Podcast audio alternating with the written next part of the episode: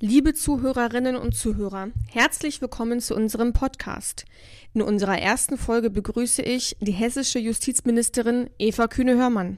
Ja, vielen Dank. Ich freue mich, dass wir heute mit einem neuen Format starten. Der Podcast als zusätzliches Informationsmedium bietet neue Möglichkeiten, um über die hessische Justiz zu informieren und deshalb begrüße ich Sie alle, die eingeschaltet haben. Mit unserem Podcast wollen wir aktuelle Themen der hessischen Justiz vorstellen, gute Antworten auf schwierige Fragen liefern und dabei spannende Einblicke in die Arbeitswelt der Justiz bieten. Auch interessante Gastbeiträge sowie Hintergrundberichte werden dabei sein.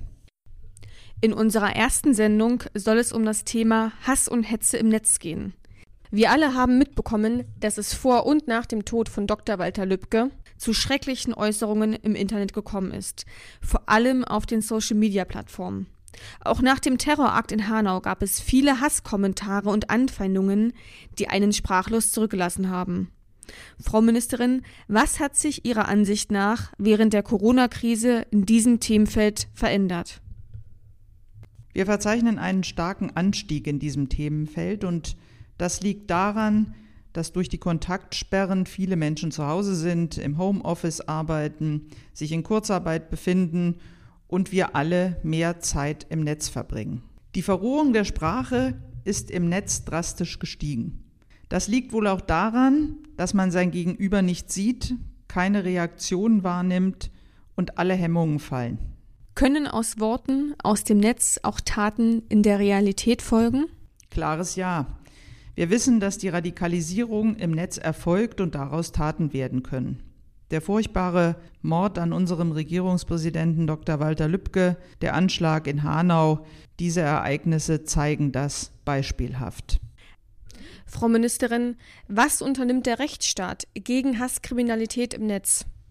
Eine zentrale Rolle in diesem Kontext spielt die ZIT, das ist die Zentralstelle zur Bekämpfung der Internetkriminalität bei der Generalstaatsanwaltschaft Frankfurt, unsere spezialisierten Internetstaatsanwälte.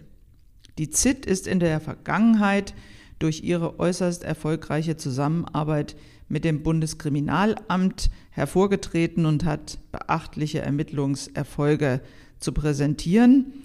Mein Dank geht an die engagierten Staatsanwälte, die gerade aber auch bei den Ermittlungen im Bereich der Kinderpornografie Straftaten ermitteln und Bilder sehen, die man kaum selbst verarbeiten kann.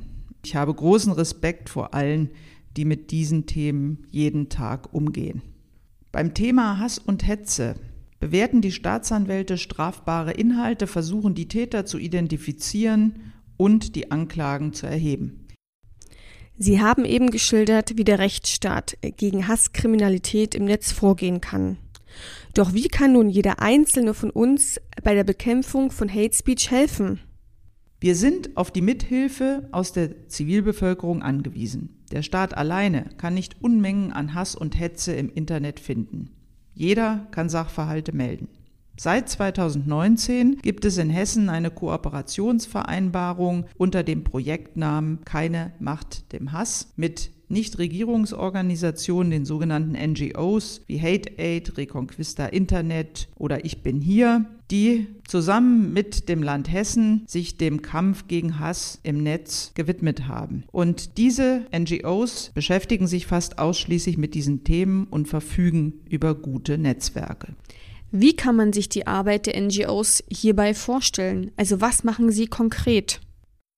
Wir haben ein Meldesystem entwickelt, über das die Zivilorganisationen den Staatsanwälten strafrechtlich relevante Hasspostings beweissichernd übermitteln können. Und dies äußerst erfolgreich. Seit dem Start der Kooperation sind bislang knapp 20.000 Hinweise bei der Zentralstelle zur Bekämpfung der Internetkriminalität eingegangen. Etwa 60 Prozent der geprüften Meldungen sind dabei strafrechtlich relevant. Man sieht an dem herausragenden Erfolg, dass das Bedürfnis der Bevölkerung nach Ahndung von Hass und Hetze riesig ist. Dieses Bedürfnis greifen wir gerne auf und helfen, soweit wir können. Klar ist aber auch, Ohne erweiterte Ermittlungsmöglichkeiten im Netz werden unsere Anstrengungen kaum erfolgversprechend sein. Denn ohne Möglichkeit, zum Beispiel die Identität eines Täters festzustellen, kann dieser sich im Schutze der Anonymität des Netzes versteckt halten. Es reicht eben nicht, das Ziel Kampf gegen Hate Speech zu formulieren, man muss dann auch bereit sein, den Ermittlungsbehörden die erforderlichen Werkzeuge in die Hand zu geben. Frau Ministerin, was meinen Sie damit? An welche Werkzeuge denken Sie dabei? Zu unserem Konzept gegen Hate Speech gehören vor allem Gesetzesinitiativen, die Ermittlungsmaßnahmen erleichtern und auch in den Straftatbeständen Änderungen vorsehen. Die Bundesregierung hat kürzlich mit der Vorlage des überarbeiteten Entwurfs eines Gesetzes zur Bekämpfung der Hasskriminalität im Netz einen kleinen Schritt gemacht. Der Gesetzentwurf sieht unter anderem vor, dass die Betreiber sozialer Netzwerke schwere Straftaten wie Morddrohungen, Volksverhetzungen oder Billigung von Hassverbrechen dem Bundeskriminalamt melden müssen. Ich begrüße den grundsätzlichen Ansatz des neuen Gesetzes, aber ich stelle fest, dass das Gesetz trotz erfolgter Nachbesserung im Gesetzgebungsverfahren noch immer Schwächen aufweist. Was fehlt denn genau? Und wo muss nachgebessert werden? Ich möchte ein Beispiel nennen. Wir in Hessen haben unter anderem eine Bundesratsinitiative unterstützt, die bereits im Rechtsausschuss des Bundesrates beraten wurde. Die Initiative möchte erreichen, dass das Marktortprinzip eingeführt wird. Ausländische Netzwerke müssen sich endlich unseren Gesetzen unterwerfen und den deutschen Strafverfolgungsbehörden direkt beweiserhebliche Daten herausgeben. Bisher können sich Unternehmen wie Facebook und Twitter dem nämlich häufig dadurch entziehen, dass sie auf dem Weg der internationalen Rechtshilfe in Strafsachen verweisen, mit der Begründung, die abgefragten Daten seien im Ausland gespeichert. Im Übrigen braucht auch das Strafgesetzbuch ein digitales Update. Dabei spielt die Änderung des Volksverhetzungsparagraphen im Strafgesetzbuch eine Rolle, denn dieser ist nicht mehr zeitgemäß. Hass und Hetze im Netz beginnt regelmäßig in geschlossenen Foren im Internet. Die hier verbreitete Volksverhetzung ist nach aktueller Gesetzeslage nicht strafbar. Dies darf nicht hingenommen werden. Es darf keine rechtsfreien Räume im Internet geben, in denen die Saat für Extremismus, Radikalismus und Antisemitismus in der Öffentlichkeit gesetzt wird. Wenn Personen von Hass und Hetze betroffen sind, wie kann ihnen dann, also den Opfern aus dem Netz, geholfen werden?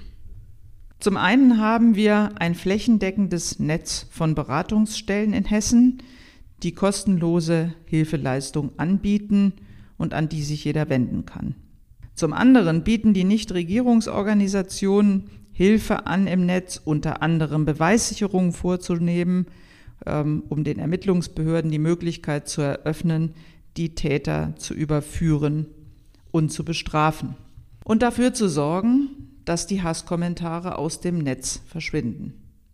Natürlich haben wir auch begonnen, Präventionsprojekte gegen Hass und Hetze im Netz zu initiieren, von denen ich mir viel verspreche. Aber klar ist, dass wir noch einen langen Weg vor uns haben, im Netz online und auf der Straße offline respektvoller miteinander umzugehen. Dafür werde ich weiterhin eintreten. Frau Ministerin, ich bedanke mich für das Gespräch und die spannenden Einblicke in die Bekämpfung von Hass und Hetze. Ja, vielen Dank. Und freue mich schon auf die nächste Folge, wenn es wieder heißt Zeit für Justitia, der Justiztalk aus Hessen.